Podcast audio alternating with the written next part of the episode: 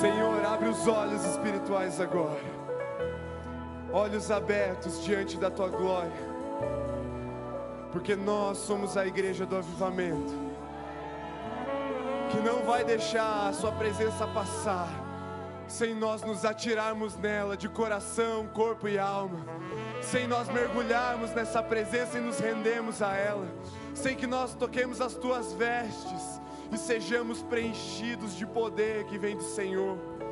Nós somos a igreja do avivamento que se apresenta diante do Senhor essa noite, com um sacrifício santo, uma oferta agradável a Ti, uma adoração que veio de dentro do nosso coração, mas que nós temos por objetivo, como sonho, que alcance o Teu coração nessa noite, Senhor.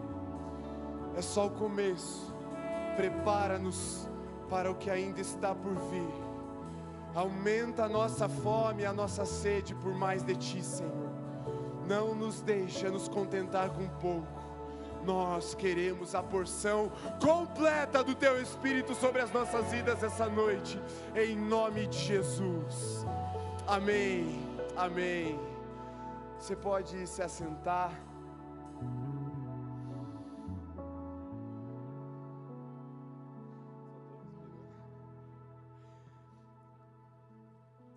Aleluia. Assente-se, mas não perca o foco. Eu sei que alguns vão levantar para tomar uma água, para ir no banheiro, lavar o rosto. Mas tente, você que está aqui presente, você que está aqui sentado, tente manter o foco agora. Eu creio que quando Deus gera esses de repentes, se nós analisarmos a história, tem muitos precedentes para esse de repente. Há um preparo, há uma devoção, há uma perseverança. Nós nunca sabemos quantas orações foram feitas por aquela pessoa que, naquele dia que os nossos olhos a miraram, ela foi contemplada com a resposta. E desde ontem nós já estamos sendo preparados, embebidos com o óleo do Espírito, e eu creio que os nossos corações, eles estão no ponto de se tornarem uma chama inabalável em nós. Corações repletos do óleo do Senhor, um combustível espiritual, para que ao descer o fogo que vem do céu, isso venha como ignição para algo que já está em nós.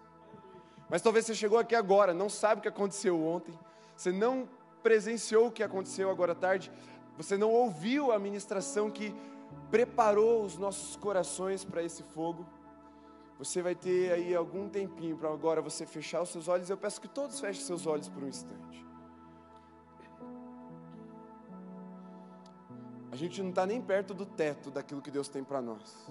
Tem muito mais, você precisa ter fé disso. Fé de que Deus tem mais para nós ainda essa noite. E eu quero que o Espírito do Senhor, em nome de Jesus, vá te dando uma capacidade espiritual agora, uma habilitação espiritual para que você enxergue aquilo que eu quero descrever, que está lá em Atos. Os discípulos estavam reunidos todos num só lugar. Nós estamos reunidos num só lugar. E eles estavam em oração, um tempo de busca pela presença do Senhor, e nós estamos aqui em oração, adoração, buscando a presença do Senhor. Eles estavam reunidos, um lugar com portas fechadas, nós estamos com as nossas portas fechadas aqui.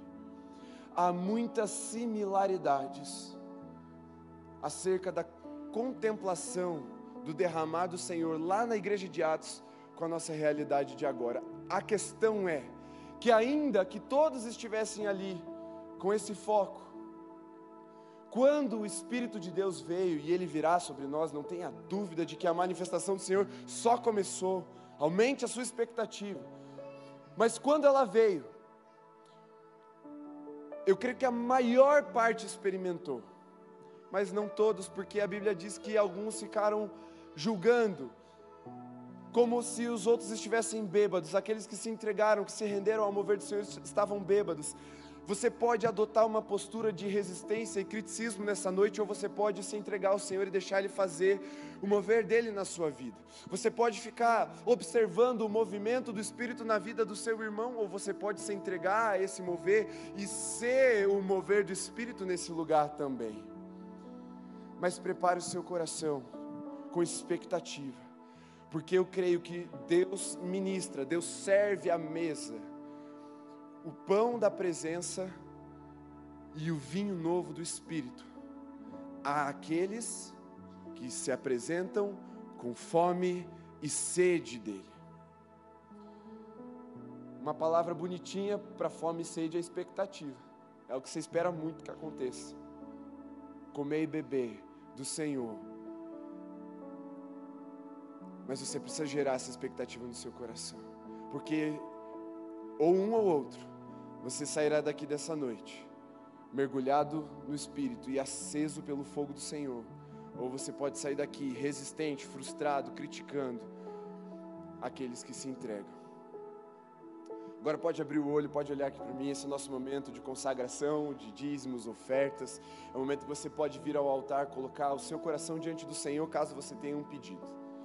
Se você vai dizimar, você tem aí nas cadeiras tanto o QR Code quanto uh, o Pix da Alameda, que é pix.alameda.org.br, quanto você pode ofertar com o seu dinheiro no envelope que está ali no bolsão da parte de trás das cadeiras, quanto você pode ir até as maquininhas de cartão lá atrás, no stand.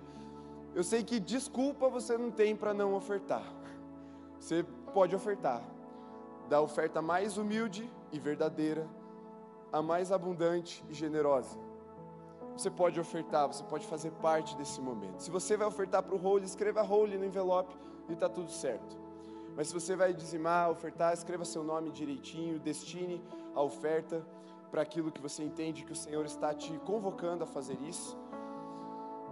E nós vamos juntos adorar o Senhor com, com as nossas ações de dízimos e ofertas. Eu vou pedir que todos se coloquem em pé nesse instante. Não saiam do lugar ainda, espera só um pouquinho eu creio que todos nós podemos fazer parte desse momento de oferta. Todos. Como eu disse, da menor e mais verdadeira oferta até a maior e mais generosa. Todos nós podemos nos apresentar diante do Senhor como oferta nessa noite. Amém? Amém? Nós já ofertamos na parte da tarde. Vamos fazer novamente agora. Se você já ofertou de tarde e o Senhor está queimando seu coração, oferte de novo. Faça isso em forma de adoração. E eu creio que nessa noite o Senhor receberá as nossas ofertas com muita alegria. Você vai poder agora sair do seu lugar, venha, coloque no altar e você vai voltar para o seu lugar. Então pode deixar o seu lugar, venha, oferte. Se você já fez o, o Pix ou, ou ali pelo QR Code, a transferência, enfim, pode ficar no seu lugar mesmo, mas você que vai depositar o envelope, o pessoal que está lá atrás, você vai poder vir, colocar e voltar para o seu lugar. Eu vou pedir que você que está aí no seu lugar e quer, precisa de uma oração de cura, algo nesse sentido, levante bem a sua mão. Levante, se você precisa de uma cura do Senhor, um toque do Senhor. Muito bem. Nós vamos ter um momento de cura mais para frente. Já vai gerando a expectativa e a fé pela cura nessa noite. Nessa noite, em nome de Jesus pessoas serão curadas. E a expectativa no nosso coração vai aumentando. Se você está com o seu envelope, deixe seu lugar e venha. Já consagre e pode voltar para o seu lugar daí. Para nós irmos para o momento da palavra, que eu creio que Deus tem algo sobrenatural. E depois vai ter tempo, acredite. Hoje nós não temos hora para acabar. E eu continuo com fome, eu ainda tenho sede, eu não vou parar até eu ser contemplado com derramado Senhor sobre a minha vida. Mais alguém ainda para consagrar o Senhor? Aqui, muito bem. Muito bem, feche seus olhos. Se você puder, coloque a mão no seu coração.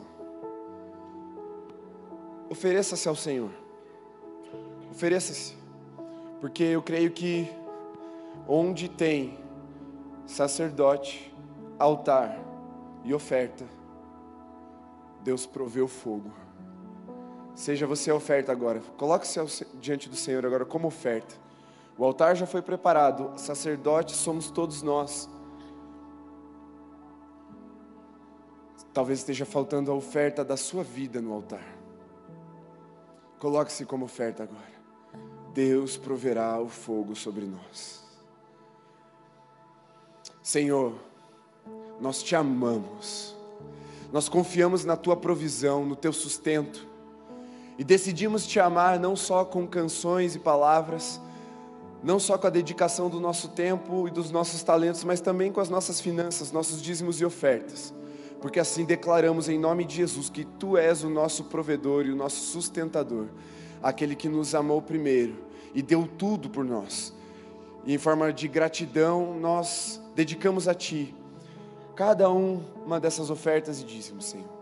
Que o Senhor nos faça prosperar em generosidade para que continuemos ofertando nesse altar e na vida de tantos outros, porque queremos ser verdadeiros mordomos, cheios do Teu Espírito Santo, para levar o Teu reino para onde quer que o Senhor aponte nessa terra. E em nome de Jesus estão aqui aqueles que vão com um coração generoso ministrar ao Senhor grandes ofertas e ofertas verdadeiras aqueles que vão administrar com sabedoria e autoridade o dinheiro que o Senhor delegar a eles. E na santa administração desses bens, o Senhor será honrado, glorificado, conhecido, feito famoso na nossa geração, nos quatro cantos dessa terra, em todos os continentes que estão nessa terra. Deus, em nome de Jesus, abençoa, faz multiplicar as sementes daqueles que semeiam, e dê pão àquele que tem fome, Deus em nome de Jesus. Amém. Amém? Sente-se por um instante, pastor, pode já vir subindo? Só projeta para mim, por favor. Sábado que vem, às 16 horas, nós temos o que nós chamamos de reunião profética. Todo ano nós apresentamos a visão, as nossas diretrizes, o nosso formato ministerial no início do ano, ali em fevereiro, quando nós retomamos as atividades ministeriais. Por favor, preste atenção, não conversa aqui. Eu sei que você gostou da imagem, mas preste atenção em mim, por favor, rapidinho. Nós apresentamos para que todos entendam qual é a nossa caminhada, para onde nós estamos indo como igreja, como ministério. E eu quero convocar você que faz parte do role a estar presente nessa reunião. Normalmente a convocação ela é feita para quem? Para todos os voluntários e líderes da juventude. A gente tem cerca ali de 90, 90 a 100 voluntários dentro do rol. E nós fazemos essa convocação e aí é um convite para todo o ministério. Mas dessa vez, dentro das nossas novas diretrizes, nós entendemos que todos nós, todos nós fazemos parte do rol de uma forma intencional, como verdadeiros obreiros do Senhor nessa casa, amém? Então, todos que fazem parte do rolo estão convocados, inclusive os pais dos adolescentes, certo? Eu quero trazer essa comunicação clara para toda a família. Então, você que é do rolo e os pais dos adolescentes estejam presentes. E a igreja toda está convidada. Você pode vir ver como é que é, se quiser fazer parte, enfim. Mas a convocação é para o rolo e para os pais dos adolescentes. Amém? E amanhã, de manhã e à noite, teremos batismos. Então, a nossa galera aqui, acho que são nove batizandos aqui da juventude. Hã? Seis? Ah, ceia. Falei nove dele, ceia, eu achei seis. É, é o truque ao contrário, né, o Mozart? Teremos nove batizandos da juventude na parte da noite. Então venha com a sua célula pronto para fazer uma festa, beleza? E aí teremos ceia de manhã e noite também para celebrarmos juntos. Convide aí a célula para nós estarmos aí em unidade dentro dessa visão. Pastor, pode assumir. Deus abençoe. Amém. Você pode dizer glória a Deus. Cadê a Valentina? Valentina do testemunho. Cadê, meu Deus, a Valentina? Cadê a mãe da Valentina? Cadê a Valentina? Cadê o Roberto com a Valentina? Irmãos, é um testemunho do Casa do Alto. No encontro do Alto, a gente tem o um encontro do Alto todo, todo, toda última quinta-feira do mês aqui na igreja. E a Valentina vai dar um testemunhozinho rápido. Cadê? Corre, Valentina, corre. Não, não corre não. Melhor não correr. Isso, venha, Valentina, sobe aqui. Vem, Roberto, junto para dar um apoio moral para ela, fica do lado. Você está bem, minha flor? Toca música de suspense aí, varão. Música de suspense. É.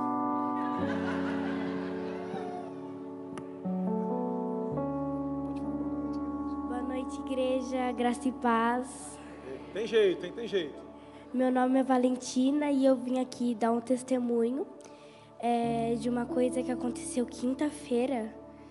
E eu e mais duas amigas, a gente estava assim andando pela igreja e a gente viu é, uma moça sendo curada.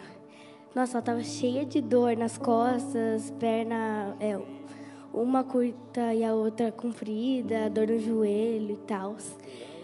E ela estava de bengala. E daí a gente viu ela conseguindo andar sem bengala. Ela, a perna dela crescendo. E as costas dela ficaram retinhas de novo. Foi muito legal. Foi isso. Amém. Valeu, Valentina. Deus abençoe. Me dá mais testemunhos das crianças. Me dá esse, aí, outro, outro. Esse. Esse vai ficar melhor para a minha voz. Isso. Irmãos, começamos às, 14, às 16 horas. Ia, nós íamos começar às 14 porque eram três palavras. E eu consegui fazer duas em uma só hora e a próxima vem agora. É, a gente tem que preparar o nosso entendimento para aquilo que a gente vai viver e fazer. O grande desafio que temos na nossa caminhada é continuar verdadeiramente confiando totalmente no Senhor, de que Ele tem domínio sobre todas as coisas, de que Ele tem feito uma grande obra nas nossas vidas. O nosso maior tesouro, irmãos, são nossas experiências com o Senhor. Posso ouvir amém? Um crente sem experiência com Deus, a sua vida ela vai entrando no marasmo, no marasmo, no marasmo, ao ponto de que ela não tem mais condição de buscar por algo novo.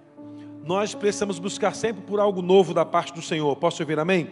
Eu coloquei essa camisa do Brasil. Me dá a bandeira ali, por favor, varão, porque eu profetizei aqui que muito breve veremos toda essa nação rendida aos pés do Senhor mas é só para quem crê, não precisa, não precisa crer não. Vamos ver toda essa nação rendida aos pés do Senhor Jesus, posso ouvir amém?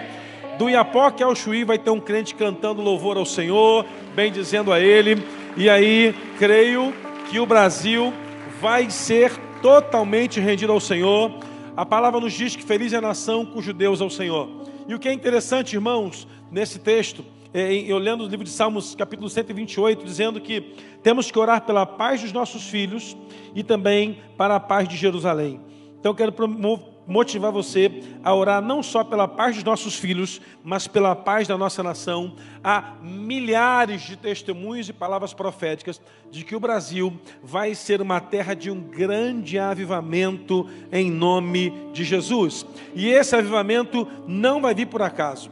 Ele vai vir porque o Senhor está procurando uma igreja forte, e eu vou dizer assim: eis-me aqui, Senhor, usa-nos para fazer, trazer um grande avivamento em nome de Jesus. Então, a partir de hoje, irmãos, tem uma hashtag aí, bota a hashtag na tela para gente. É, tem uma hashtag que vai aparecer para você aí. Tudo que você marcar da nossa igreja, você vai botar essa hashtag agora. Bater uma foto, botou o story, bota essa hashtag. Cadê meu Deus? Não tem uma hashtagzinha? Tchan, tchan, tchan, tchan. É só para quem crê que ela vai aparecer. Um, dois, três e receba. É, não está recebendo. Tem que ungir esse telão, hein? Estou com pouca fé. Vai! Shazam! Abracadabra. Ah! Não foi editado. Nós vamos carregar uma marca a partir de hoje. Somos a igreja do avivamento. Vou mudar, vou mudar, vou mudar, vou mudar, vou mudar. A igreja da tristeza.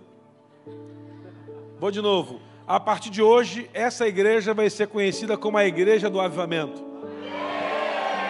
O que vivemos ontem à noite aqui não tem. Pode aplaudir o Senhor bem forte. Não tem preço. Ontem, chegamos aqui 19h30, saímos daqui 11h30, 23h30 e no final, as crianças subiram no altar, a gente profetizou sobre as crianças todas. E nesse altar estavam o futuro prefeito dessa cidade, deputado federal, deputado estadual, governador, empresário rico, professor, diretor universitário, médico, advogado, pastor, missionário, profeta, líder diácono, intercessor, líder de célula. Irmãos, tinha tanto na geração futura aqui que eu não tenho nem dúvida de que muito breve veremos essas crianças nos lugares mais altos dessa cidade e dessa nação em nome de Jesus. Posso ouvir amém? E nós aprendemos algo aqui à tarde. E eu queria fazer de novo para a gente que não estava à tarde. Cadê a percussão? Sem os pratos, só na percussão, só na pele. Porque eu vou te explicar para você, você depois assiste as duas mensagens da tarde. A percussão, ela era, havia o um entendimento de que ela movia a atmosfera espiritual. E o, e o levita sacrificava o animal, pegava a pele do animal, fazia o couro para a percussão. E aí, quando o levita tinha o couro preparado, ele percebia que tinha um som, a sonoridade perfeita, ele começava a tocar na tenda. Vai tocando na tenda aí, varão. Começa a tocar aí devagarzinho, vai. E ele começava a tocar na tenda, e as pessoas que estavam à volta da tenda começavam a bater palmas no ritmo. Qual é o ritmo da palma? Qual é o ritmo da palma? Isso, vai. E assim eram os ritmos das palmas da igreja. O povo de Israel inteiro começava em toda a nação esse movimento. De tenda a tenda, casa a casa, tabernáculo a tabernáculo. E todos. Tá meio rápido, hein? Mais devagar, ó. Ó. Isso. E aí, incendiava toda a nação. Não era só para quem estava no, no átrio do templo, mas os vizinhos batendo palmas, e os filhos perguntavam aos pais o que é isso, e dizia assim: Nós estamos adorando ao Senhor dos Senhores, ao Iavé, aquele que nos libertou, que nos tirou do cativeiro. E à medida que os instrumentos de percussão iam tocando, as cordas iam tocando junto, e as cordas iam tocando junto, as cordas iam tocando junto. E à medida que o povo ia tocando, e as palmas iam vindo, o sopro ia tocando junto e os instrumentos sopro tocando, e aquele povo ia se incendiando, adorando ao Senhor nas suas tendas, nas suas casas, e você vai se colocando de pé, aplaudindo ao Senhor. Vem, vem, Senhor, encher esse lugar. Diga, vem, Senhor, encher esse lugar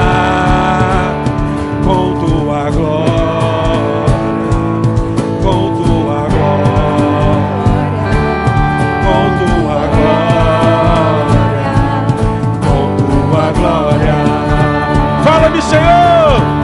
Fala-me, eu quero te ouvir. Toca-me, Senhor. Toca-me, eu quero te sentir. Vem, abraça-me. Vem, abraça-me. Vem, abraça-me. Vem, abraça-me. Você vai ter que tirar o pé do chão agora. Quero ver, vai.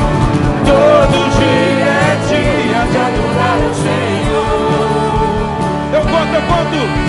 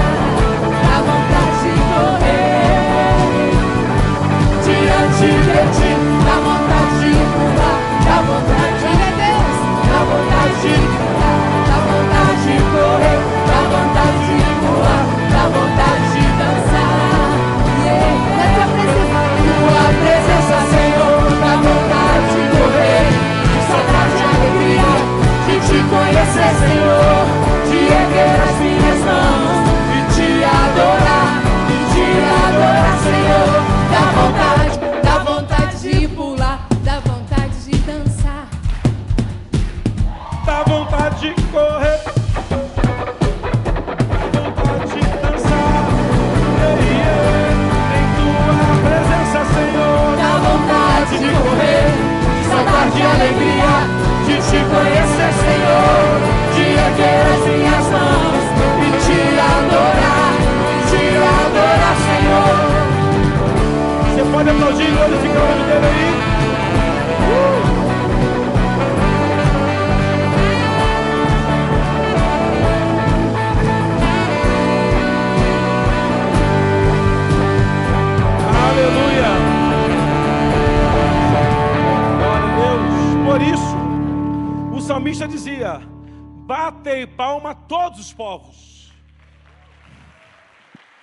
e rendam-se a Ele com brados de júbilo.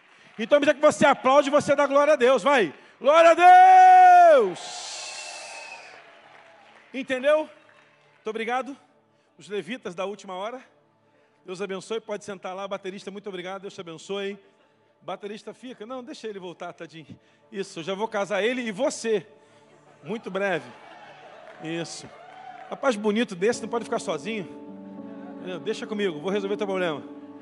Cola comigo que você passa de ano. Irmãos, vamos lá. Pentecoste é o nosso objetivo nesse final de semana. Começamos ontem uma, uma série, uma maratona, onde saímos daqui carregando a lenha que vai servir como memorial na nossa casa até o nosso último dia de vida. Para que a gente olhe para aquela lenha e lembre, vai queimar até o final. O fogo jamais vai se apagar. O fogo veio do céu. E o sacerdote impunha lenha a cada dia. Tirava a poeira, tirava as cinzas, colocava lenha nova, para que a lenha não, o fogo não se parasse de aquecer. Atos capítulo 2, por favor, a partir do versículo 1. Abra comigo sua Bíblia. Aperta o cinto, porque nós vamos decolar nessa noite. Aperte os cintos, porque vamos voar para a presença do Senhor nessa noite. De uma forma como nunca antes, para vivermos o que nunca vivemos e termos experiências novas com o Senhor. Porque, por incrível que pareça, na Bíblia, dentre todos os milagres que aconteceram, Deus nunca repetiu um milagre. É impressionante o quanto Deus é criativo em renovar milagres de Gênesis 1 até Apocalipse capítulo 22. É interessante ver na Bíblia Deus movendo-se, movendo-se, movendo-se, movendo-se e milagres sem se repetir. Atos capítulo 2, a partir do versículo 1, diz assim: a palavra do Senhor. Ao cumprir-se o dia de Pentecostes, estavam todos reunidos no mesmo lugar. Diga comigo, no mesmo lugar. Diga reunidos no mesmo lugar. E de repente, diga assim, de repente. Diga assim, não foi do nada, foi de repente. Diga, não foi por acaso, não foi à toa, não foi suspense, foi de repente. Veio do céu um som como um vento impetuoso, encheu a casa onde estavam assentados, e apareceram-se distribuídas entre eles línguas como de fogo, e pousava sobre a cabeça de cada um deles. E todos ficaram cheios do Espírito Santo e passaram a falar noutras línguas, segundo como o Espírito lhes concedia que falassem. Ora, estavam ali habitantes da Judéia, da Jerusalém, Judéia, e homens piedosos vindo de todas as nações debaixo do céu. Diga comigo, todas as nações estavam ali. Havia um representante de todas as nações daquele lugar, olha que interessante. Quando, pois, se ouviu aquela voz, fluir uma grande multidão, que os possuiu de perplexidade, quanto cada um ouvia falar na sua própria língua.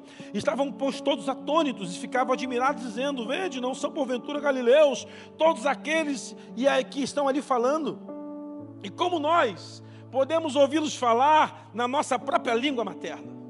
Somos pardos, e medos e elemitas, naturais da Mesopotâmia, Judéia, Capadócia, ponto da Ásia, Frígia, Panfilha, Egito, regiões do, da Líbia e nas imediações de Cirene, e romanos que ali residiam, tanto judeus como prosélitos, cretenses e, árabe, e arábios, como os que ouviram falar na sua própria língua as grandezas do vosso Deus. E todos, atônitos e perplexos, interpelavam uns aos outros, uns aos outros, querendo saber o que era.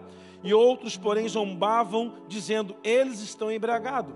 Então se levantou Pedro com, com os onze, erguendo a voz, advertiu-os nesse termo, varões judeus e todos os habitantes de Jerusalém: Tomai conhecimento e viste Atentais às minhas palavras.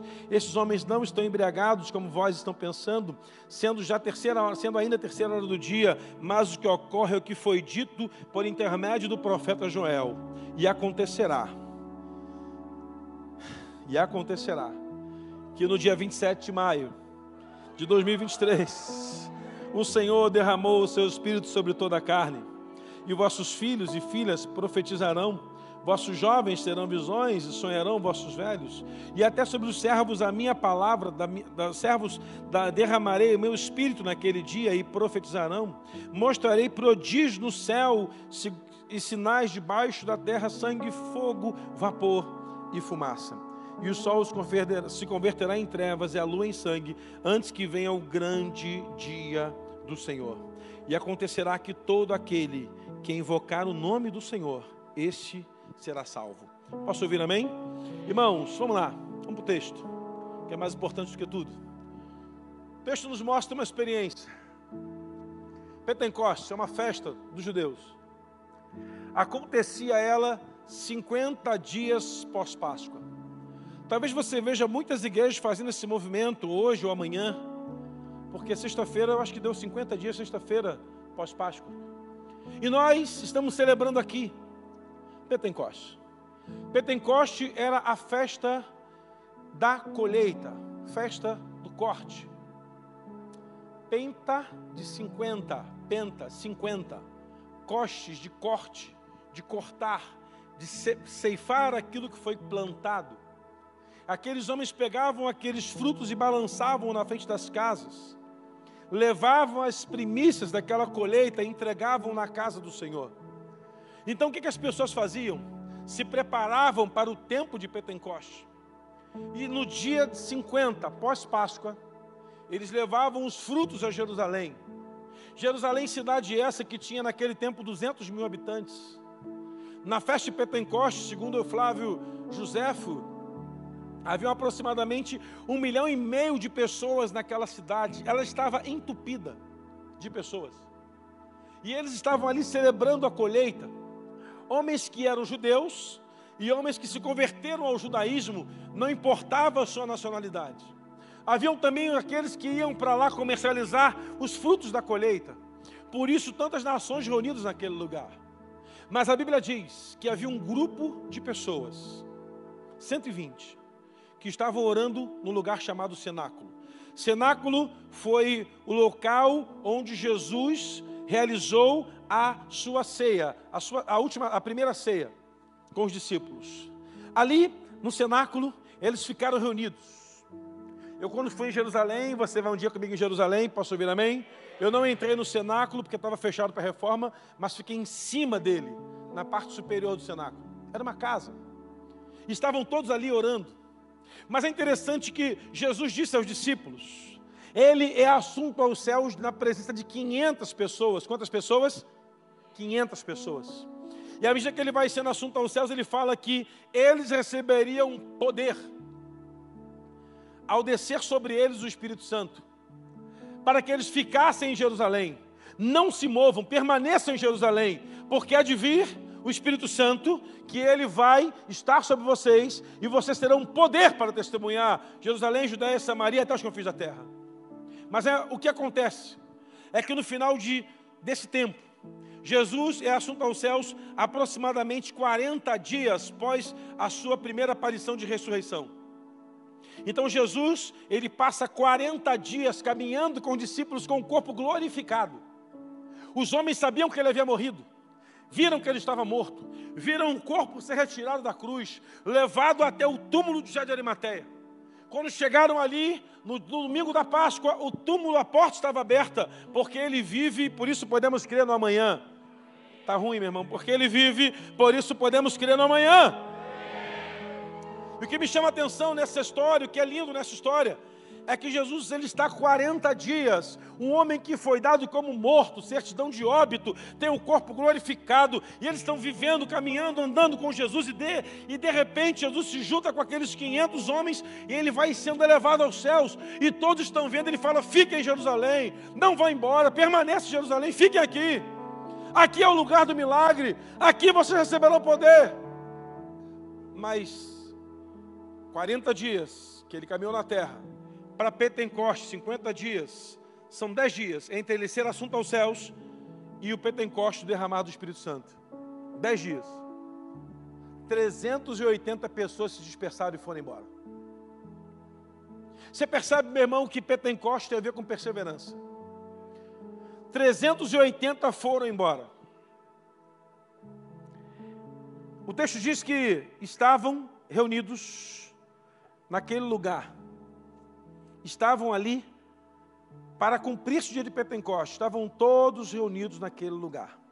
E de repente veio um som como um vento impetuoso, encheu a casa onde estavam todos assentados. 120 pessoas estavam ali, naquele lugar, buscando por uma resposta do céu. Percebe uma coisa, irmãos?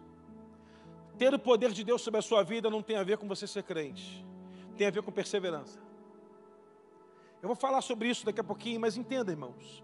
120 pessoas durante 10 dias perseveraram no cenáculo. E durante 10 dias orando, buscando. Estavam certamente cansados, não estavam de pé, mas o texto fala que estavam todos assentados. Eles estavam todos assentados porque estavam cansados. Estavam dizendo: Senhor, há uma promessa de que o outro viria, que não ficaríamos desamparados.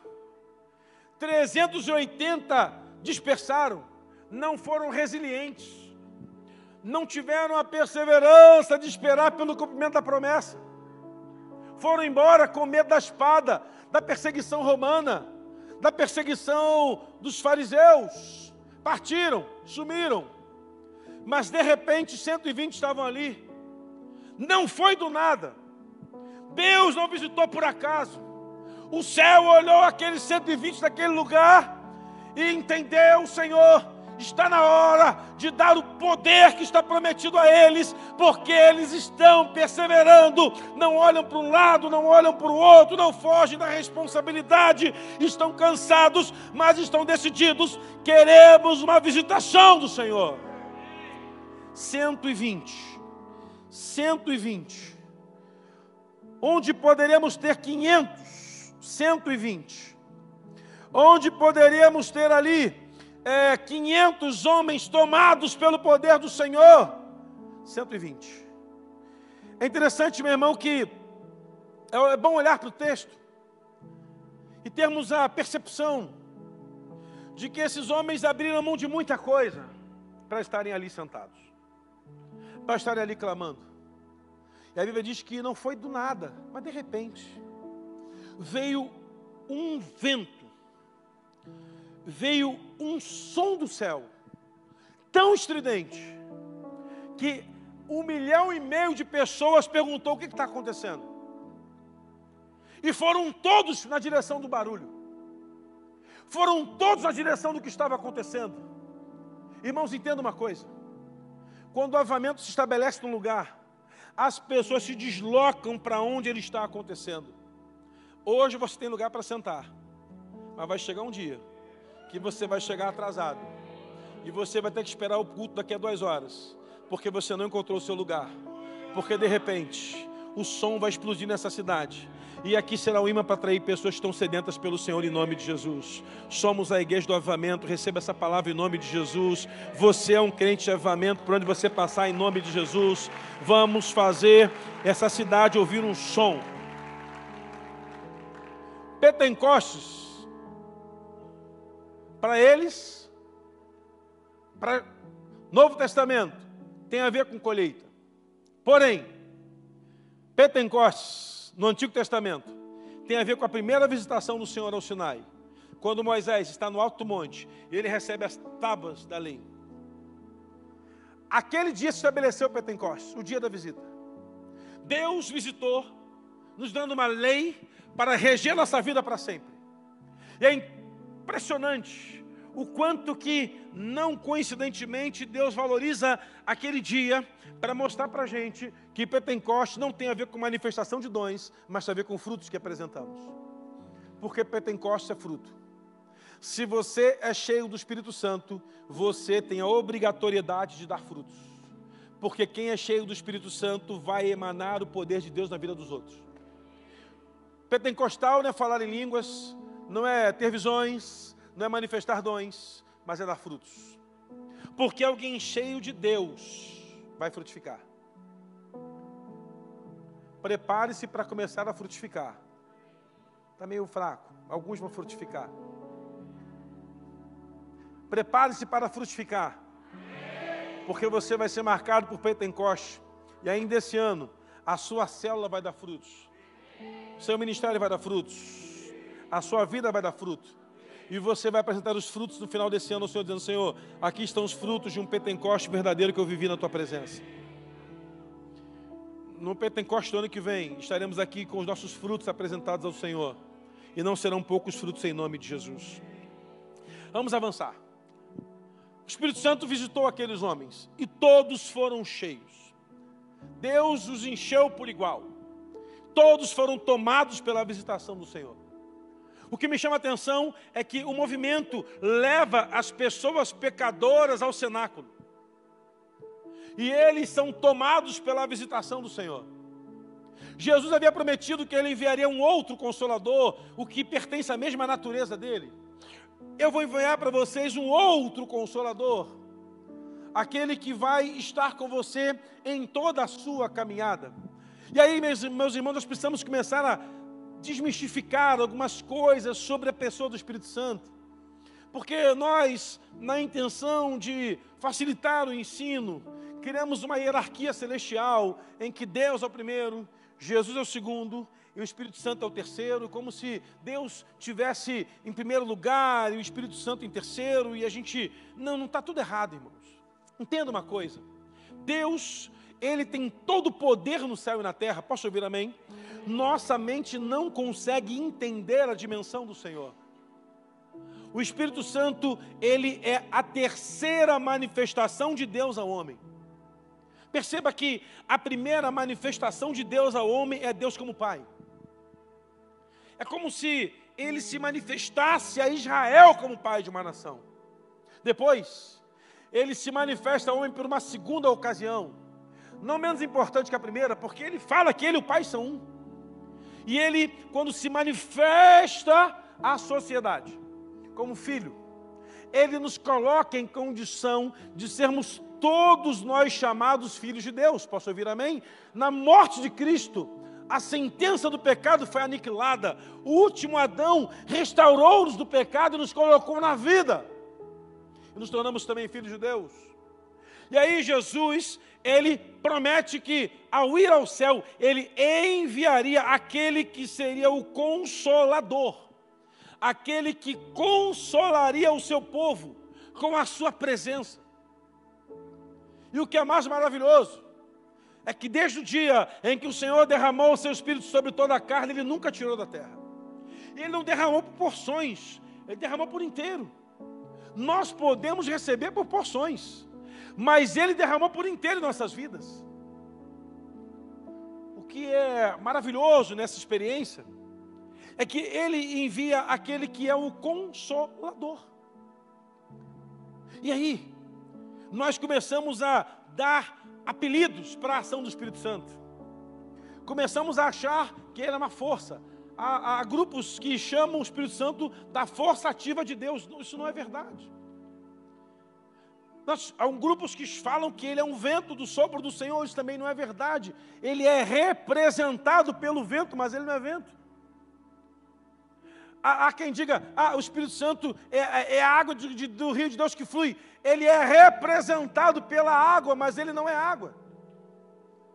Ele é representado por uma pomba no batismo de Jesus, mas ele não é uma pomba.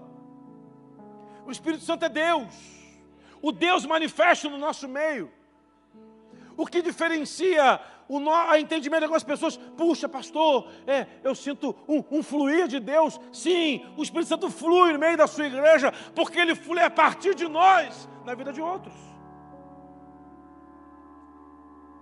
Você perceba que no Novo Testamento, no Antigo Testamento, para Deus derramar o seu Espírito sobre um homem, tinha que o outro ser rejeitado. Para Davi receber o Espírito do Senhor, Saul foi reprovado. Para Elias, Eliseu receber o Espírito do Senhor como profeta, Eliseu teve que ir ao céu. Para Deus derramar o seu Espírito sobre Josué, Moisés teve que morrer. Mas em Pentecoste não.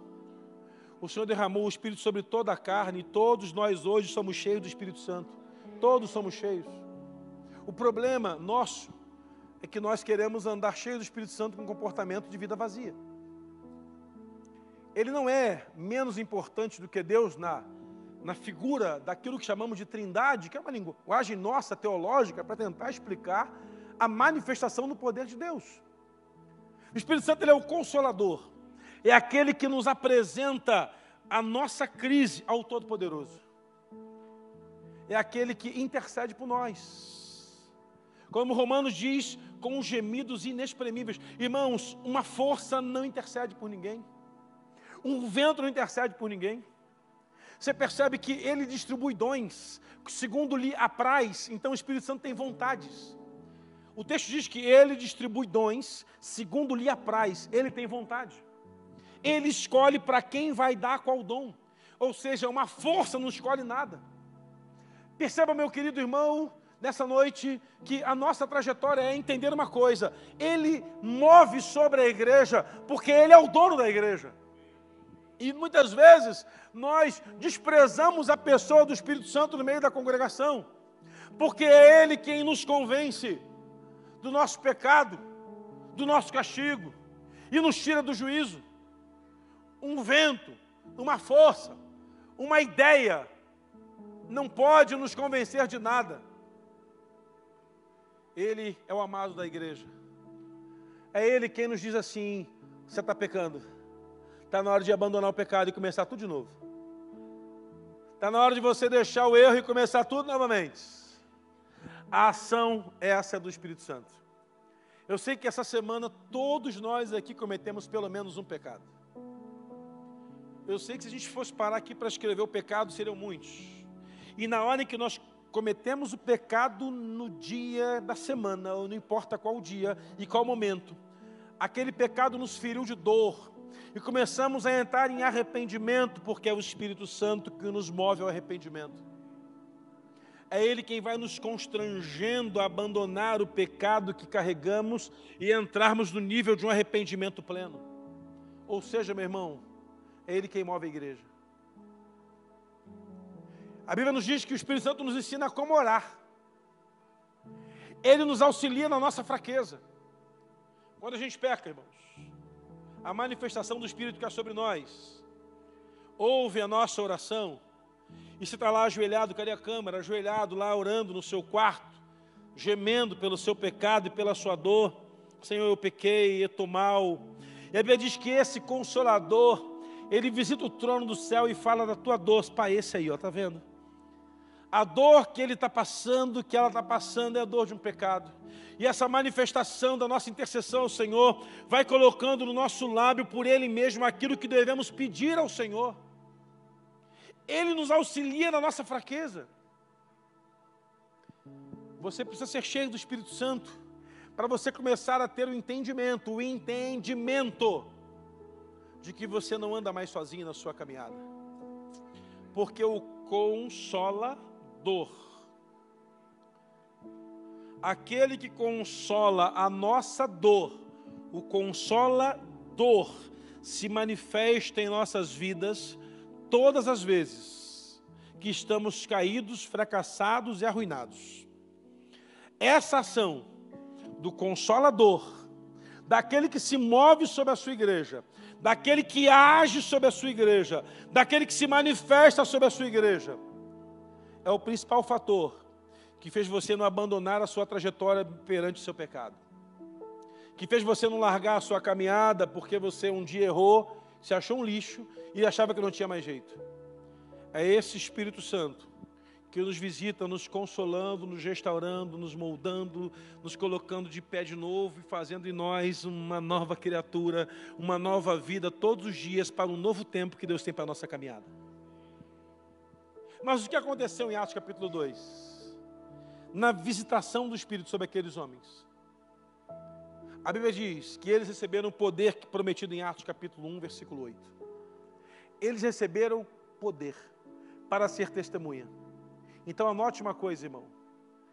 Todo aquele que é cheio do Espírito Santo recebe uma missão: ser testemunha. Jesus, na sinagoga, disse: O Espírito do Senhor está sobre mim, e ele me ungiu para. Há uma definição de Jesus para a unção que ele tem. O Espírito do Senhor está sobre mim, e ele me ungiu para há um objetivo na unção que Deus derramou sobre a sua vida. Então entenda uma coisa: quando Jesus declara que a unção veio sobre ele e o ungiu para libertar cativos, transformar oprimidos em libertos, tirar cadeias de algemados, ele está dizendo para mim e para você o seguinte: a unção que o Espírito Santo derramou sobre você tem um objetivo. Pergunta para mim qual é o objetivo? Pergunta forte: qual é o objetivo? Ser testemunha todo crente cheio do Espírito Santo, ele é um missionário. Levante sua mão bem alto aí em nome de Jesus. Quem é cheio do Espírito Santo, diga amém. amém. A partir de hoje você é um missionário dessa igreja. Você está sendo comissionado a ser um missionário. Jerusalém, Samaria, Judéia, até os confins da terra você é um missionário. Porque se você é cheio do Espírito Santo, há uma unção para um objetivo na sua vida. Apresente-se aos pastores que cuidam de missões nessa igreja e vai fazer missões em nome de Jesus. Alguns farão aqui, outros farão longe, não importa. Você é um missionário do Senhor e vai alcançar vidas no poder do nome de Jesus e cheio do Espírito Santo. Agora vem comigo para o texto, de novo. Jesus prometeu que viria sobre eles um poder. E o poder que recai sobre aqueles homens traz a eles algumas marcas, algumas evidências. Eles, primeiro, começam a falar uma língua que o Espírito lhes concedia que eles falassem. Isso é um negócio tão interessante, irmãos, porque nós, ao longo da nossa vida, entramos numa crise tremenda, porque algumas igrejas entendem que o dom de línguas é um idioma. Outros entendem que o dom de línguas é um dom do Espírito. E aí a gente fica nessa guerra: é idioma ou é uma língua espiritual? É um idioma ou é uma língua espiritual? Irmãos, é simples. No texto de Atos 2, acontecem as duas experiências. O Espírito deu uma língua que lhes concedia de falar algo que eles poderiam não saber o que era. E acontece mais à frente, em que eles estão falando e as pessoas estão recebendo uma interpretação simultânea daquilo que eles estão falando. E o que eles estão falando das maravilhas que o Senhor fez sobre a terra.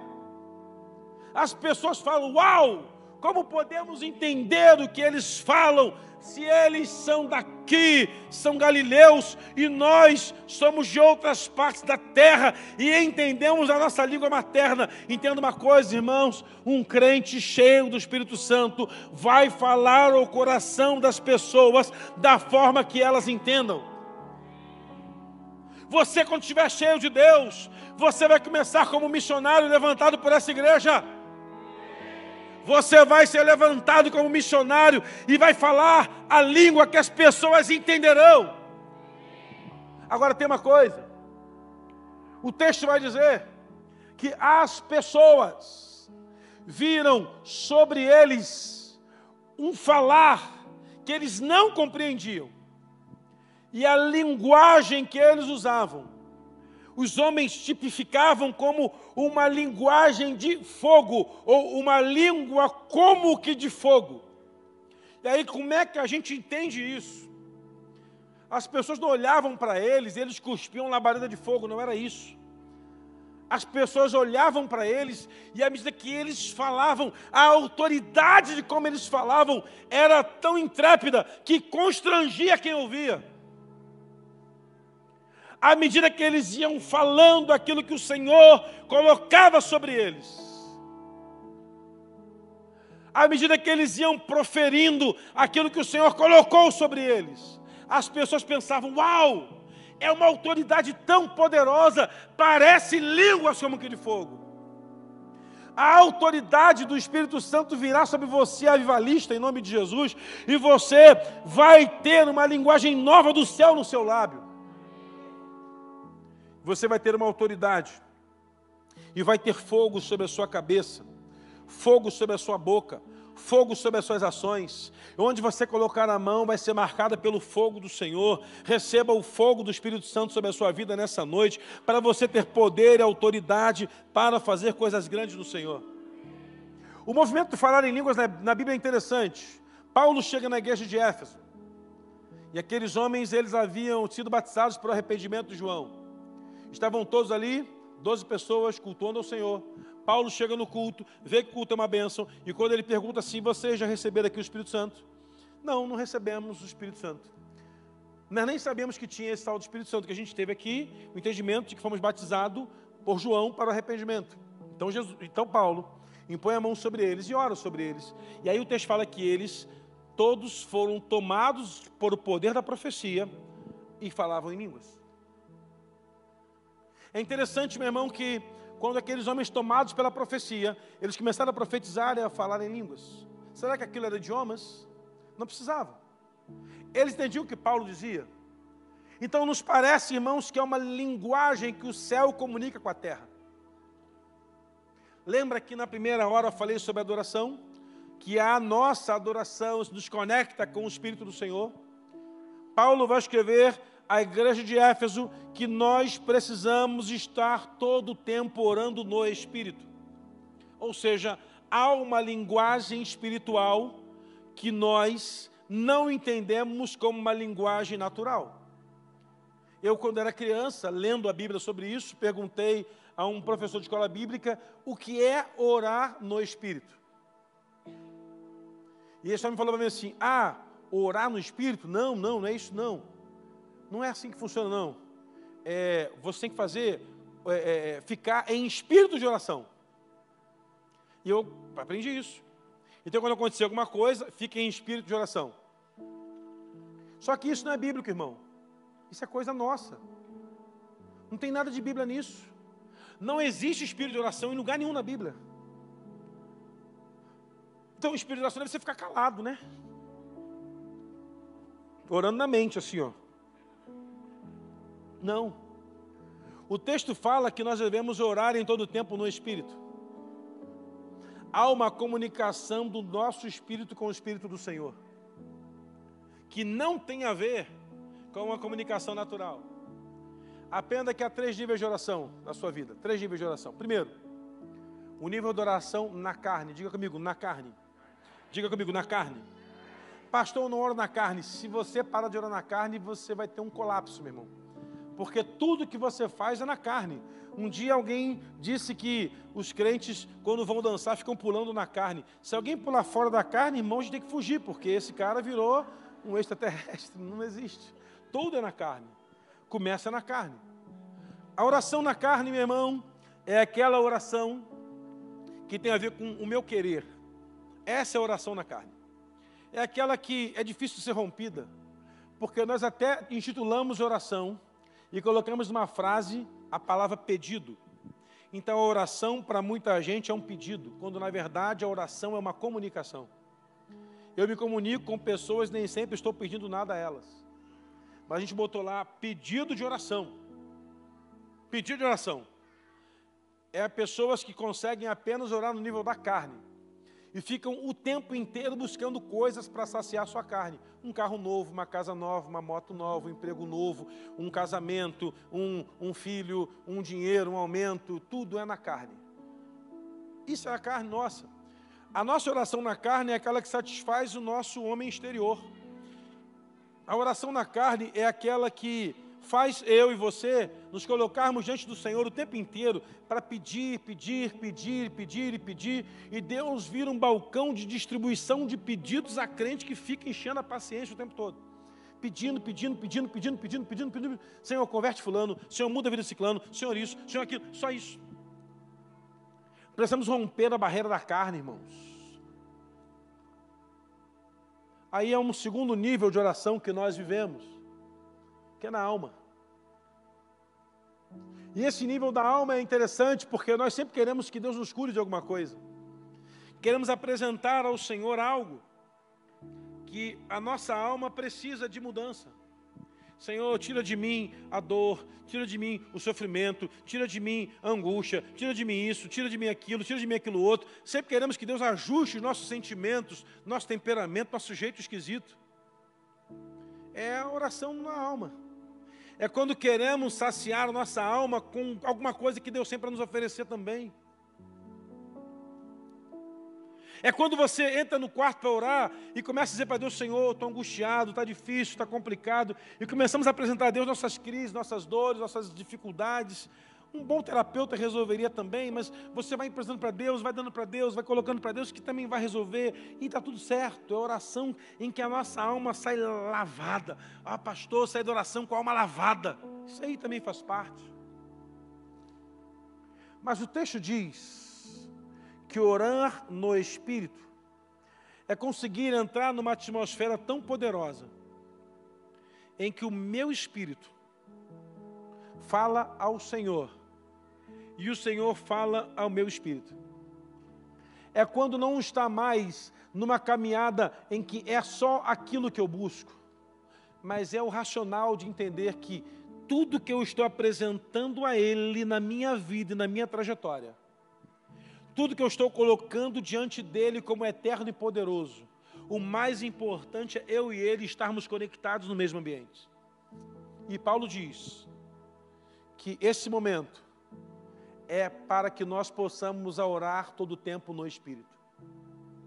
Para entendermos a atmosfera que estamos. Para entendermos o ambiente que estamos. Para entender que há uma linguagem que eu e o céu comunicamos. Talvez as pessoas não entendam aquilo que Deus coloca nos meus lábios. Talvez as pessoas não entendam aquilo que o Senhor colocou nos seus lábios. Mas é uma comunicação entre você e Deus e que ninguém pode interferir. Orar com a carne vai acontecer sempre. Orar colocando as mazelas na nossa alma vai fazer parte. Entretanto, meu irmão, eu quero convidar você a um novo nível de oração hoje, que é orar todo o tempo no Espírito é começar a orar todo o tempo no Espírito. É começar a colocar a sua vida diante do Senhor, em colocar perante a sua, se colocar diante de uma atmosfera ou de um portal onde só você e o Senhor conseguem visitar e ninguém mais consegue ir. É o que nós podemos chamar de atmosfera espiritual. Ser alguém espiritual, irmão, não é ser alguém que simplesmente cumpre a regra não é ser alguém que simplesmente faz algumas coisas na igreja. Ser espiritual é aquele que consegue conectar-se com a visitação da glória de Deus na sua vida. E ele e Deus estão na mesma sintonia, em que Deus pega Felipe no meio de uma convenção, onde está pregando em Samaria, e estão todos incendiados pelo Espírito Santo, e leva este homem lá no meio do caminho para pregar para um homem que está numa carruagem, lendo o texto e não entende. A Bíblia diz que o Espírito do Senhor pega o, o Felipe e leva para aquele lugar. E me parece que esse diácono Felipe está ali esperando ver o que, que, vai acontecer. E alguém passa e ele começa a perguntar: entendes o que lê? Não tem quem explique. E ele começa, pelo Espírito Santo, explicar aquele homem. Irmãos, é interessante que Deus tem uma conexão direta conosco. O texto de João, capítulo 4, 24, diz que Deus procura adoradores que adorem em espírito. Então, meu irmão, não é para adorar na carne, não é para adorar na alma, é para que o nosso nosso espírito se renda a Ele. Agora, como é que funciona isso? Eu preciso quebrar uma atmosfera que eu estou vivendo. Porque por que tem muita gente, meu irmão, que chega no culto e sai daqui da mesma maneira que entrou? Porque a adoração é só na carne. Essa música está chata, essa música está alta, esse louvor não sei o quê, repete mais, e que isso, e que aquilo. Meu Deus! Tem pessoas, meu irmão, que só vem na alma, ah, Senhor, me toca, me toca, Senhor, é, é, que, quebra meu coração. Nós cantamos umas músicas hoje em dia, irmãos, que querem saciar nossa alma demais. Ah, só que, meu irmão, a adoração perfeita, a adoração maravilhosa, é aquela que muitas vezes eu estou lá sozinho, no volante do carro, no meu quarto, na minha sala. Eu digo, Senhor, só está eu e o Senhor aqui. Por favor, Senhor, ouça minha alma, aquieta meu coração, visita meu espírito, me dê umas experiências espirituais para minha trajetória. A gente vai perceber, irmãos, que orar em línguas não tem a ver com um mecanismo de que está todo mundo fazendo, eu tenho que fazer também. É um dom que fortalece aquele que ora. O texto diz que aquele que ora em línguas fortalece a si mesmo edifica-se a si mesmo. Mas aquele que ora em línguas e não tem quem interprete, Paulo manda que procure um interpretador, um intérprete ou que ele profetize. Nunca foi problema orar em línguas, o problema foi a confusão que foi gerada por isso em Corinto, que não era uma igreja problemática, era uma igreja que todos dois se moviam sobre ela. A questão é que o ego da carne humana colocou um dom mais importante que o outro. Há congregações que as pessoas só recebem cargos se orarem em línguas, o que não é bíblico para nada. Porque orar em línguas é um dom como todos os outros. Há congregações que as pessoas são expulsas da igreja porque também oram em línguas, o que também não tem lógica isso, meu irmão. Nós não temos que nem a tanto nem tão pouco. Temos que entender que aquele que ora em línguas, irmãos, edifica-se a si mesmo. Eu vou te confessar um negócio, irmãos. Tem dias que nos faltam palavras. Não sabemos nem como orar. E a nossa oração é, Espírito Santo, coloque palavras na minha boca. E aí você começa lá no ambiente onde está você e o Espírito Santo.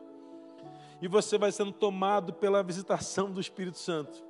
E ele vai invadindo a sua vida, vai tocando em você, e sua alma vai sendo deixada para trás, a sua carne vai sendo colocada para trás. Não tem mais importância o que você quer, não tem mais importância o que a sua alma precisa.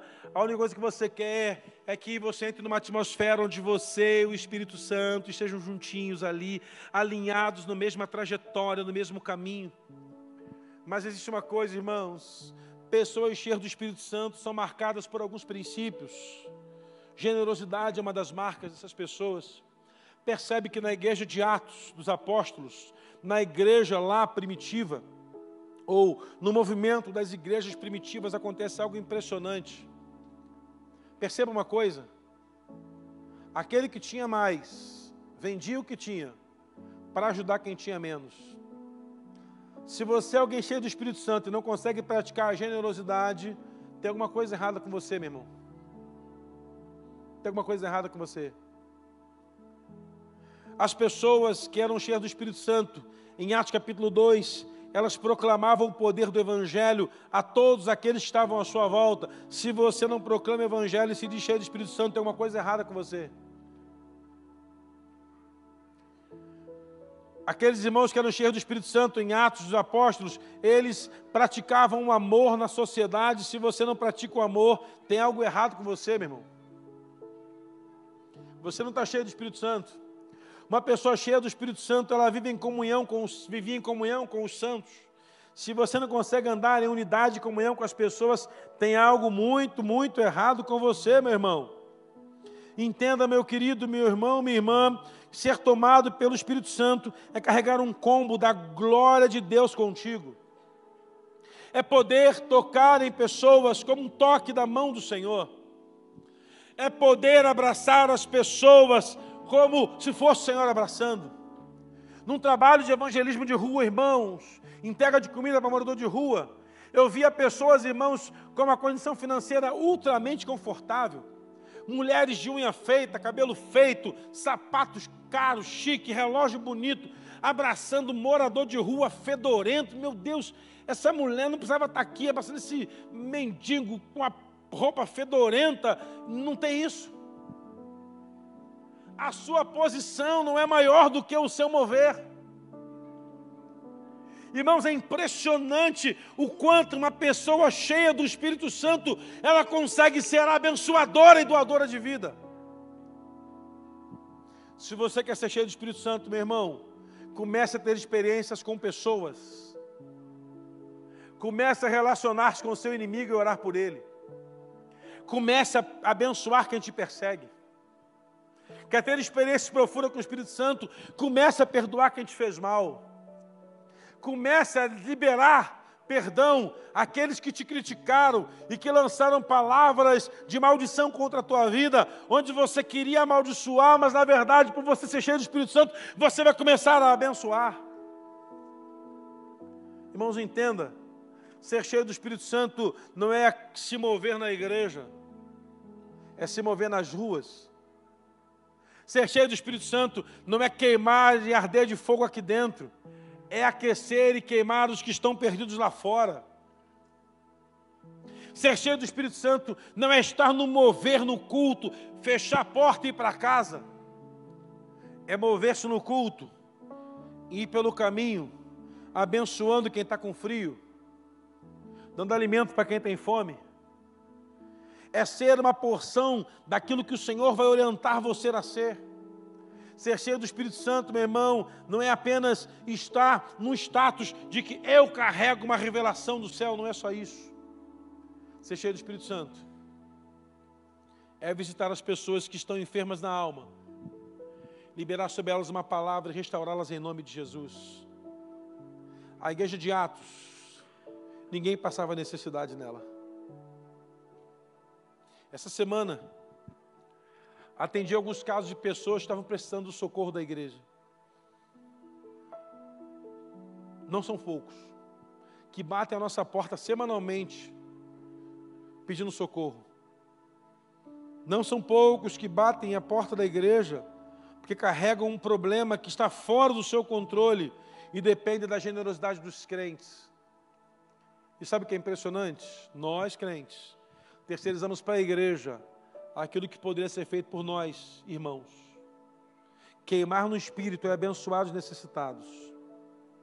Queimar no espírito também é viver sinais e maravilhas em nome de Jesus.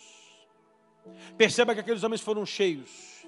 E à medida que eles iam pregando, profetizando, pregando, ensinando, pregando, ministrando, os homens iam dizendo assim: Nós queremos nos converter, como é que a gente faz? Pense numa pregação em que o ouvinte faz o apelo para ele: Eu quero me converter hoje. Vai chegar um tempo, irmãos, que a gente vai estar aqui pregando, os pastores vão estar aqui pregando, e o cara vai vir se converter. Eu quero me converter, mas eu nem acabei de pregar, mas eu quero me converter. Fica quieto aí, que não está na hora ainda. Você vai converter daqui a pouco. Quer atrapalhar o negócio? Não, mas eu quero. Eu estava uma vez num culto, irmãos, depois de 30, de 21 dias de jejum e oração, pelo encontro das células, e estava o culto das células, e um cara agarrou, estava puxando, deixando louvor lá, uma pulação, é, é, como é que era aquela? Deus na minha vida, fica comigo, daqui a pouco eu senti puxar minha perna. Quando eu olhei, era um bebum na frente do altar. O cara puxou minha calça, eu quase caí. E aí foram segurança lá. O que foi? Não, o que foi? Pastor, o que foi? Eu quero me converter. Mas nem preguei. Não, mas eu quero. Não, não pode. Agora não, peraí.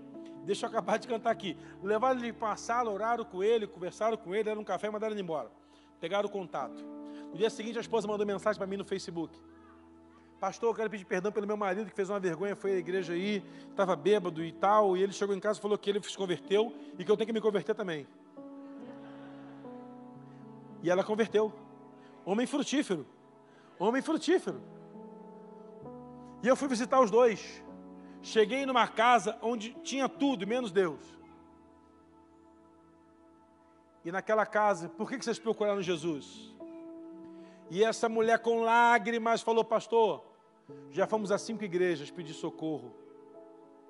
E ninguém nos ajudou. No dia que eu comuniquei a minha saída para cá, eu pensei que o rapaz ia infartar que eu estava deixando a igreja, estou saindo da igreja, vou, sei, nem ainda não sei nem para onde vou ainda, mas vou embora. Ele me abraçou e eu achei que ele fosse infartar. Ele falou assim, pastor, eu me lembro, eu entrei aqui com tanta cachaça na cabeça, querendo me matar. E quando o Senhor colocou a mão na minha cabeça, eu percebi assim: agora minha vida vai ser outra.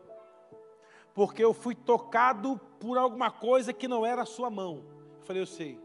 Você foi tocado pela mão do Espírito Santo.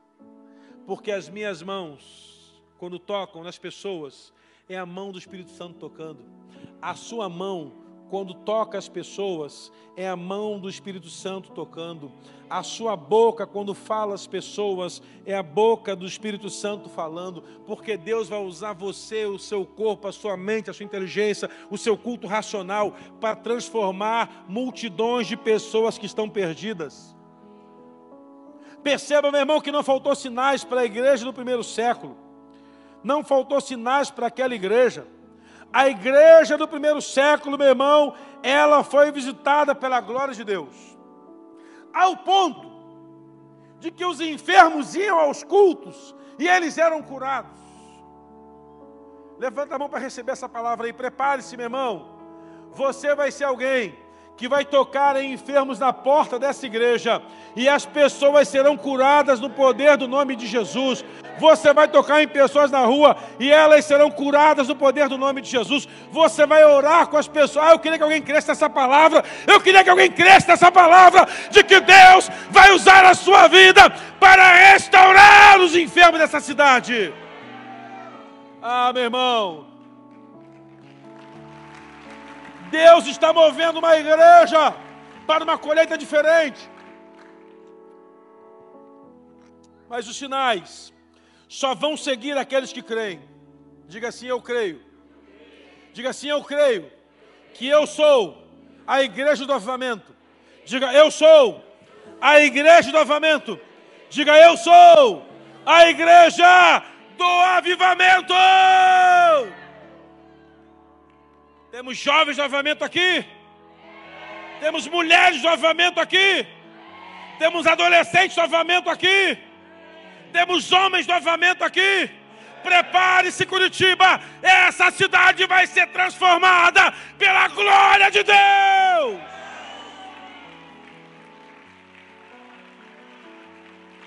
Deus está convocando você, igreja. Deus está convocando essa e tantas outras Irmão, o que você vai ouvir de avamento nos próximos meses e nos próximos anos não é um discurso repetitivo, não é uma retórica, é porque Deus está preparando a sua igreja para aquilo que ela nunca viveu. A Bíblia diz que a sombra de Pedro curava, as pessoas levavam os enfermos e colocavam debaixo da sombra dele, e todos eram curados. Agora a pergunta é: como é que sabe para que lado vai ser a sombra? Porque se Pedro passa de manhã, a sombra está aqui. Se passa à tarde, a sombra está ali ou está lá atrás. Não importa onde ele vai passar. Pedro não está debaixo de um sol comum. Pedro está debaixo do sol da justiça. E debaixo do sol da justiça, a sombra vai para lá, vem para cá, vai para lá. O que importa é que os enfermos foram curados. Deus está me convocando para isso. E eu falei para o Senhor assim: Senhor, 1 de setembro. Dia difícil. Para mim.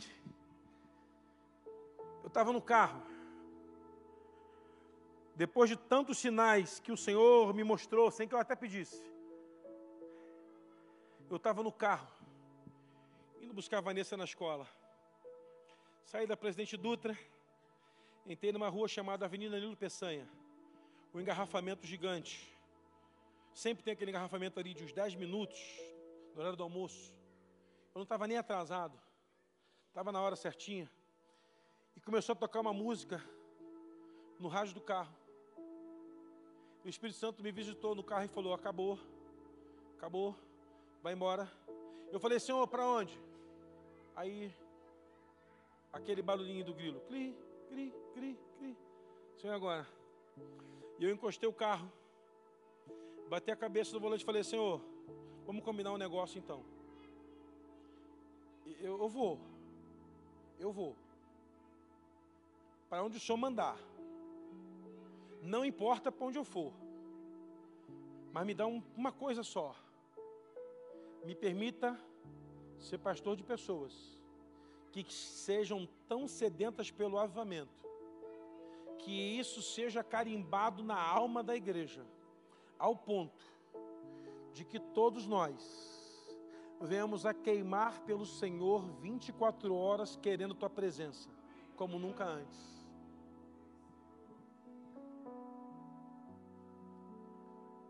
E eu cheguei em casa e falei com a família: ó, a gente vai embora. Ah, meu Deus, o que vai ser de nós? O mundo vai acabar e a nossa casa está aí. Está tudo aí. Vamos para onde? Bom, agora a gente vai orar. Porque agora, né? Pai Sebastião quer que a gente vá para lá. O pastor Fulano quer que a gente vá para lá.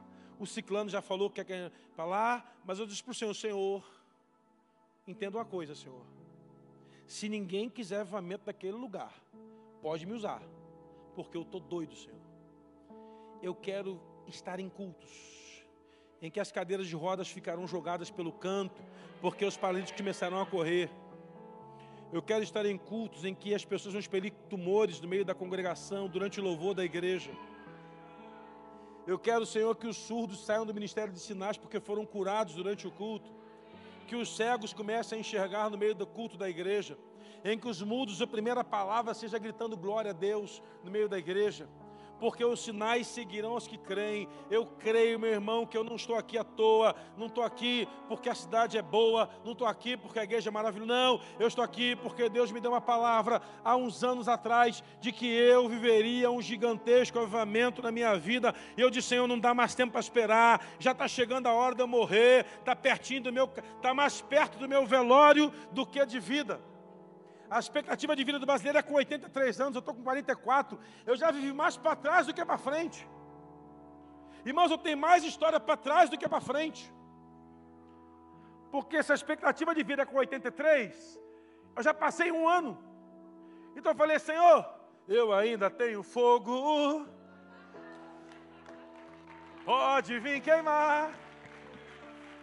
Vai queimar, meu irmão. Se você não quer saber de oração, você vai ter que trocar de igreja. Porque a gente vai arrebentar joelho orando aqui. Se você não gosta de jejum, tem um monte de igreja que não gosta, pode seguir para lá. Mas se você quer Deus, meu irmão, você está no endereço certo, Alameda Júlia da Costa, 2225. Deus vai usar essa igreja, vai usar a sua vida, e você vai ter experiências profundas, profundas, profundas. Há uma onda de avivamento chegando ao Brasil, e nós estamos aqui, Senhor. O Espírito Santo já foi derramado, mas tem dois movimentos: a presença do Espírito e o manifestar do Espírito. Entenda isso, meu irmão. Quando você aceitou Jesus, quem aceitou Jesus aqui, diga amém. Você recebeu a presença do Espírito na sua vida. Você está salvo, aleluia. Se você converteu mesmo, você vai para o céu, não tem volta. Batista crê assim e não crê que perde a salvação, porque se Converteu mesmo, não vai nunca largar Jesus, vai para o céu. Acabou, está resolvido. Presença do Espírito Santo em você, está tudo certo, vai para o céu, Nova Jerusalém, Rua de Ouro, está resolvido. É assim que nós queremos. Recebeu o Senhor como Salvador, foi batizado com o Espírito Santo para salvação. Esse é o batismo que queremos. Você tem o Espírito Santo, está lá, está salvo, presença dele, está contigo, vai falar com você, vai consolar você e vai tudo isso. Mas há uma outra questão há também a manifestação do Espírito. Aí é outra coisa. Não é para todo mundo. É para quem fica 120 naquele lugar, dez dias, chorando, gemendo, jejuando, dizendo: Deus, eu estou aqui, eu não quero só a presença, eu quero a manifestação. Eu não quero só a presença, eu quero a manifestação. Eu quero que o Espírito se manifeste a partir da minha vida. Eu vou para o céu também, igual você, mas eu não quero só a presença, eu quero a manifestação dele. Eu quero a manifestação dele. Eu quero eu fazer parte da manifestação do Espírito. Eu quero não ter só a presença, mas eu quero uma coisa a mais. Eu quero uma experiência a mais. Eu quero mover a mais. Eu quero um toque a mais eu quero ter contatos diferentes, eu quero ter um toque do Senhor a mais, eu quero servir a mais, eu quero olhar para as pessoas e dizer para elas assim: olha, eu vou orar por você, não como as pessoas fazem, não. Eu quero ir lá e dizer: Senhor, eu estou aqui porque eu creio que a tua palavra diz que o Senhor nos usaria para curar enfermos, então, Pai, ache graça e me use para curar em nome de Jesus. Isso é manifestar nós podemos viver a vida inteira salvos com a presença do Senhor, glória a Deus, está tudo certo. Mas eu quero convocar você para ver a manifestação do Espírito na sua vida. Porque uma pessoa que tem o Espírito Santo, ela canta muito bem e ela abençoa a igreja, mas uma pessoa, meu irmão, que tem e é tomada pela manifestação do Espírito Santo. Ela canta muito bem também, mas ela move a atmosfera, porque o Espírito do Senhor a usa e ela também é conectada com uma atmosfera tão poderosa que o Senhor visita a casa e ele passeia pela igreja, ele se move sobre a igreja, porque nós o convidamos, não só porque ele é a presença mais maravilhosa está aqui, não, é porque nós já carregamos a manifestação dele e quem anda na manifestação do Senhor chega nos lugares e as pessoas falam: Você é crente. Irmãos, é tão bom isso. É tão bom chegar no lugar a pessoa: Você é crente, né? Sou. Que bom. Estou sentindo. Eu estava num lugar, fui num lugar fazer uma consulta, eu acho. Fui fazer uma visita no hospital. Cheguei lá, passei pela capelania, me deram o crachazinho. Eu peguei o crachazinho na mão, cheguei na recepção, dei o nome do doente. A moça melhor falou assim: o senhor é crente, né? Falei, sou. Eu percebi. Por quê?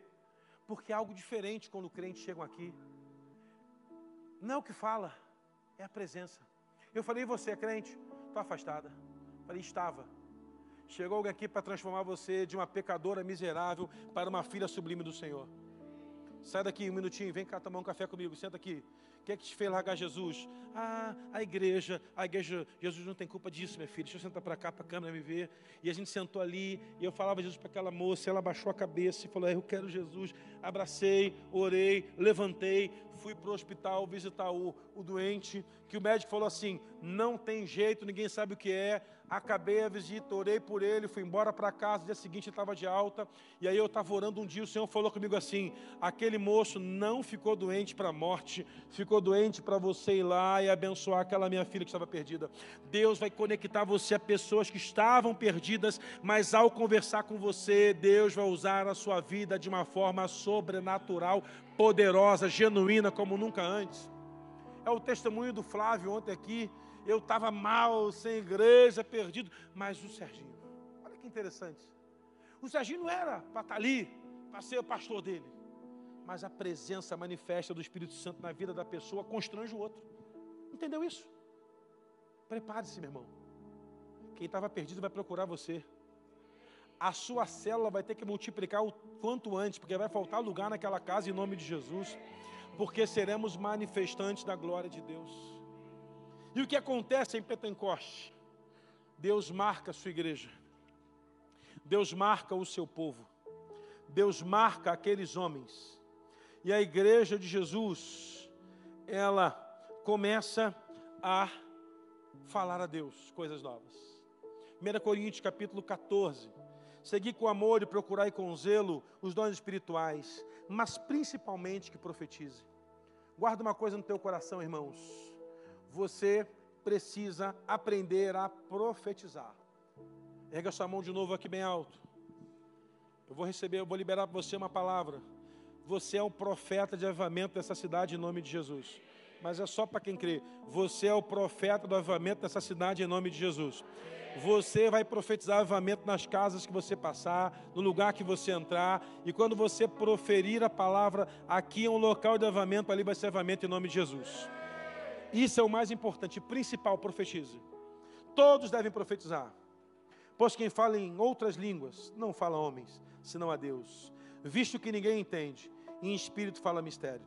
Mas aquele que profetiza aos homens edifica exortando e consolando. Ora, aquele que fala em línguas edifica-se a si mesmo, mas aquele que profetiza edifica a igreja. Sabe o que é importante, irmãos? que todo domingo alguém sobe aqui para profetizar na igreja e edifica toda a igreja. Esse é o nosso papel, profetizar para edificar a igreja. Mas nada impede de você edificar a si mesmo no seu lugar, orando em línguas, enquanto o culto está acontecendo, enchendo essa atmosfera de uma presença de Deus toda poderosa. Pastor, mas como é que eu faço? Vai orando em línguas aí já um pouquinho, baixinho, para ninguém ouvir, devagarzinho. Vai esquentando o tamborete aí, por favor. Vai botando fogo nessa lenha, vai botando mais lenha, vai bot... apaga esse fogo com querosene enquanto o culto está acontecendo, porque uma atmosfera espiritual, ela é conhecida quando nós desenvolvemos coisas espirituais. Irmãos, eu creio que nós seremos uma igreja que vai edificar pessoas com uma profecia que vai ser liberada. E vamos ser cada vez mais edificados com as línguas que falaremos durante o culto acontecendo, durante o mover do Senhor nesse ambiente, porque haverão momentos, irmãos, que as nossas palavras faltarão, mas o céu vai colocar na nossa boca uma nova língua, um novo cântico e começaremos a profetizar e também a orar em línguas, a profetizar e a falar em línguas, a abençoar pessoas, pessoas vão ser edificadas porque profetizamos sobre elas e o sinal de orar e falar em línguas era para mostrar às pessoas que há uma conexão entre nós e o Senhor, mas se elas não quiserem entender isso, não tem problema. O importante é que à medida que você vai orando em línguas, você vai ser edificado, transbordado, restaurado, sendo movido. Então, vai se colocando de pé no seu lugar, comece a orar ao Senhor aí, do jeito que você sabe, da forma que você entende, da maneira como você pode. Se você ora em línguas, ore. Se você não ora em línguas, não tem problema. Ora do jeito que você pode orar, mas vai falando para Deus, Senhor, eu estou aqui nessa noite e eu quero não apenas ter a visitação do Teu Espírito Santo, eu não quero apenas ter a presença, eu quero viver a manifestação, eu não quero ter apenas a presença, eu quero ter a visitação, eu quero ter a manifestação, eu não quero apenas a presença, eu quero a manifestação do Teu Espírito sobre a minha vida. Se você um dia orou em línguas, comece novamente a orar agora em nome de Jesus. Se você nunca orou e deseja isso, saia do seu lugar, venha até o altar do Senhor. Nós vamos orar por você, vamos profetizar sobre a sua vida e nós seremos aqui cheios, impactados pela visitação do Senhor. Não basta a presença, nós queremos também a manifestação. Eu quero a manifestação dos dons, eu quero a manifestação da presença, eu quero ser cheio, movido, tocado, restaurado e eu quero ser um canal de vida, de restauração, de milagre na vida daqueles que estão perdidos em nome de Jesus. Liga sua mão bem alto onde você está, meu irmão.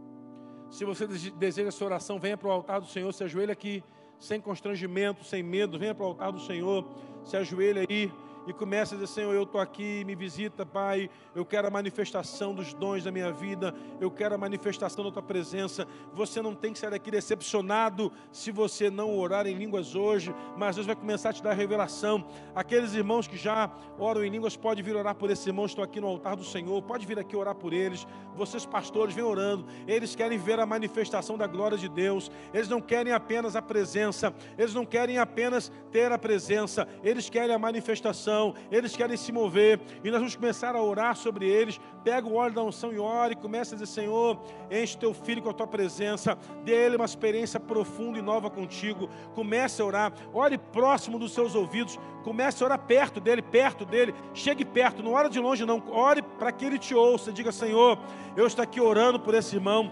profetizando sobre ele, declarando que ele vai também viver a manifestação do teu espírito, ele vai também, ela vai também viver a manifestação do teu espírito.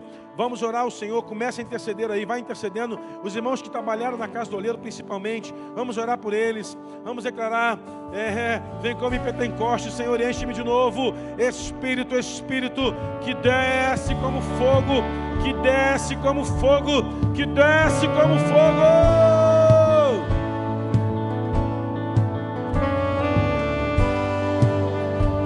Oh, Espírito.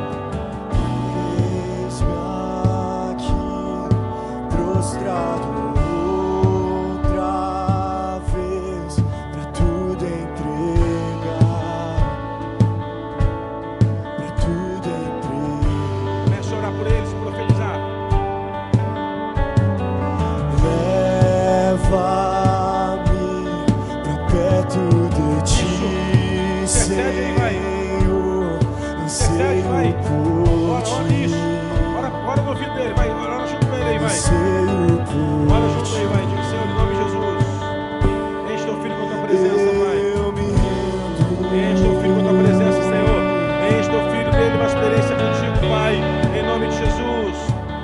Jesus.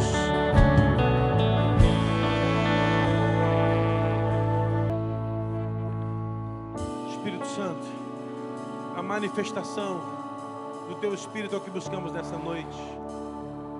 Sairemos aqui cheios e potencializados para o avivamento que o Senhor tem para essa igreja, para essa cidade, para as nossas vidas. Espírito, Espírito, que desce como fogo Vem como em Pentecostes, enchendo-nos de novo, Senhor. Visita-nos, Pai, com a tua presença, Senhor. Visita-nos, Pai, com o teu favor, com o teu poder. Pedimos ao Senhor, Pai, que em nome de Jesus, o Senhor possa, Pai, visitar a tua igreja nessa noite. Quem está conosco online, quem está conosco, Pai, é, sendo ministrado na sua casa agora. Esse homem, essa mulher, Pai, na casa dele. Eu quero profetizar agora, Pai, que ele lá naquele endereço será cheio do Teu Espírito Santo, lá naquela casa, lá naquele, naquele endereço. Cadê a câmera? Está aqui, Senhor lá, Senhor. Visita lá. Toma ele, toma ela na casa dele agora, Senhor. Se tiver alguma enfermidade naquele endereço, Pai, vai curando agora em nome de Jesus na sua casa seja cheio do Espírito Santo em nome de Jesus. O avamento chegou na sua casa, chegou na sua família, chegou sobre você em nome de Jesus. Em nome de Jesus. Se alguém enfermo com algum tipo de enfermidade aqui, aqui, vem para a gente orar com você. Pastor, eu tenho uma enfermidade física em mim. Você vai ser tocado agora. E vamos buscar ao Senhor para que venha a cura sobre você. Se há alguém aqui com alguma enfermidade, cadê o pessoal da. da venha orar com eles, varão. Cadê? Vamos orar. Vamos lá, os pastores. Os pastores, pega aqui, vamos orar. Diz o motivo, qual a enfermidade que é, vamos orar por ele, por ela. Isso. Diz a enfermidade qual é, vamos orar por ele, por ela. Quem está recebendo do Espírito Santo pode ficar aqui no altar. Ah, Senhor, batiza-me com teu fogo. Isso. Se tem enfermidade física, faz a fila aqui. Vamos orar por enfermos. Serão curados em nome de Jesus. Se é enfermidade física, vamos orar com você.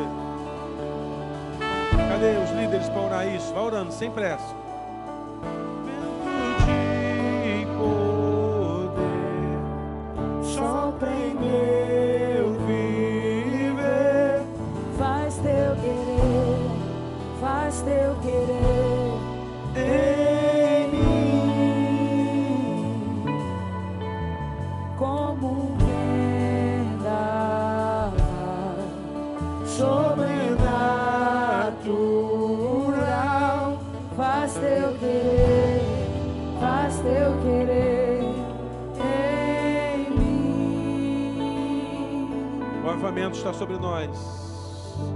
Ore pelos enfermos que estiverem aqui, irmãos. Se tem enfermidade, ore com ele. Se tem enfermidade, ore com ele.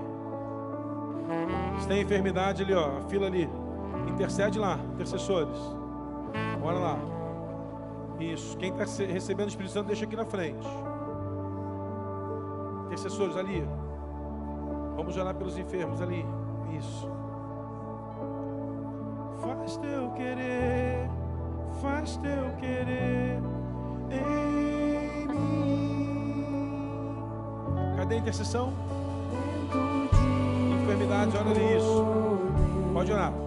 Só pra eu viver. Isso. Faz teu querer, faz teu querer. Isso, ora com enfermos aí. Ah, Espírito Santo de Deus.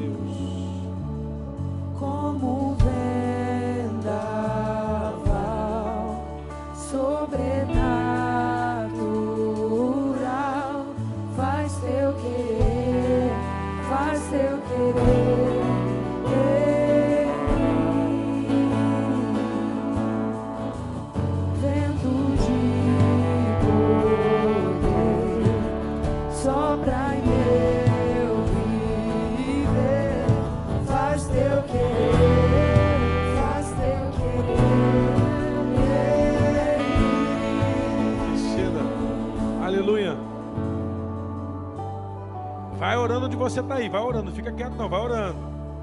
Ora aí, ora aí em voz alta, vai orando ao Senhor aí, onde você está. Não pare, interceda. Sopra, Senhor, nesse lugar.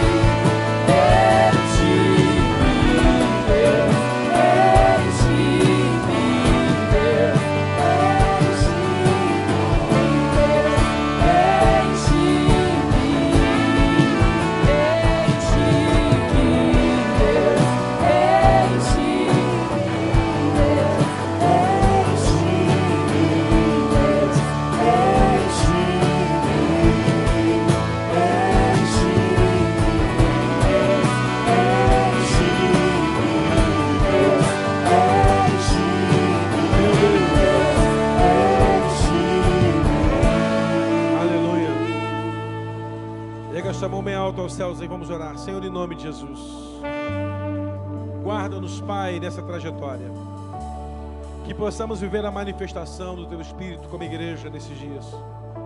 Seremos a igreja do avivamento. Assim como muitas outras, Pai, se moverão no avivamento. Esse endereço, Pai, está liberado para o Senhor mover, como o Senhor assim desejar para um avivamento para essa cidade, em nome de Jesus. Quem crê nisso, aplauda bem forte o Senhor. Quem está recebendo oração, deixa aqui. Quem está recebendo oração, deixa aqui. Quem busca unção e oração, pode vir para cá, que a gente vai continuar orando com você. Deus abençoe a igreja do avivamento. Vá para casa, igreja do avivamento. Vá para casa profetizando avivamento. Se você quer oração, permaneça aqui, a gente vai orar com você. Se você quer que a gente unja você, fica aqui, a gente vai orar com você ainda, pode ficar. A gente vai orar com você. Se você já recebeu, Deus vai para sua casa. Boa noite. A transmissão termina, Deus te abençoe. Se você busca uma unção do Senhor, venha.